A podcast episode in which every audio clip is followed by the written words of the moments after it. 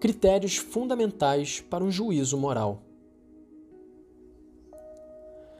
Os valores fundamentais conexos com as técnicas de procriação artificial humana são dois: a vida do ser humano chamado à existência e a originalidade da sua transmissão no matrimônio.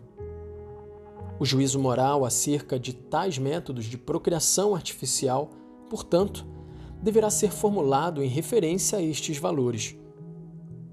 A vida física, pela qual tem início a caminhada humana no mundo, certamente não esgota em si todo o valor da pessoa, nem representa o bem supremo do homem que é chamado à eternidade. Todavia, de certo modo, ela constitui o seu valor fundamental, exatamente porque sobre a vida física fundamentam-se e desenvolvem-se todos os outros valores da pessoa.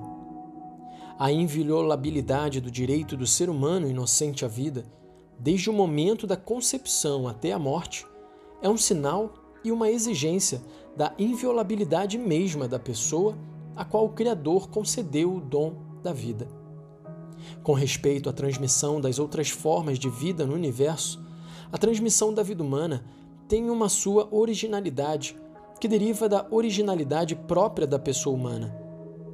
A transmissão da vida humana é confiada pela natureza a um ato pessoal e consciente, e como tal, sujeito às sacrossantas leis de Deus.